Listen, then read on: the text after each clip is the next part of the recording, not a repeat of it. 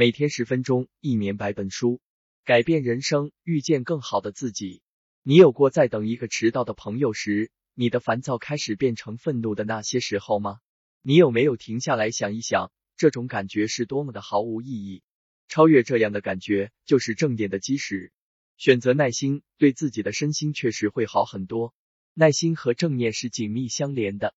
耐心意味着你接受事物的本来面目，意味着你意识到。事件总是在他们自己的美好时光中展开，这理论上是好的，但你要如何管理你的不耐烦和随之而来的愤怒？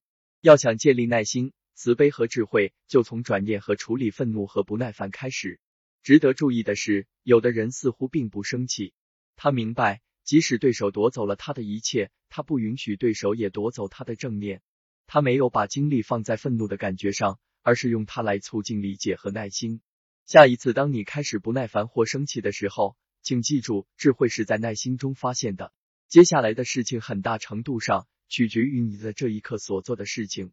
另一个为正念打下坚实基础的品质是慷慨，这不需要一定体现在物质物品的给予上，你也可以用你的热情和信任，用你的当下和同情心来布施。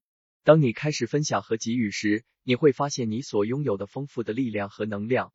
当你付出的时候，不要担心付出的太多，也不要担心自己的慷慨得不到重视，也不要认为自己不会有什么收获。首先，就先从布施给自己开始。今天就给自己更多一点接受，给自己更多一点时间来实践正念，和自己在一起。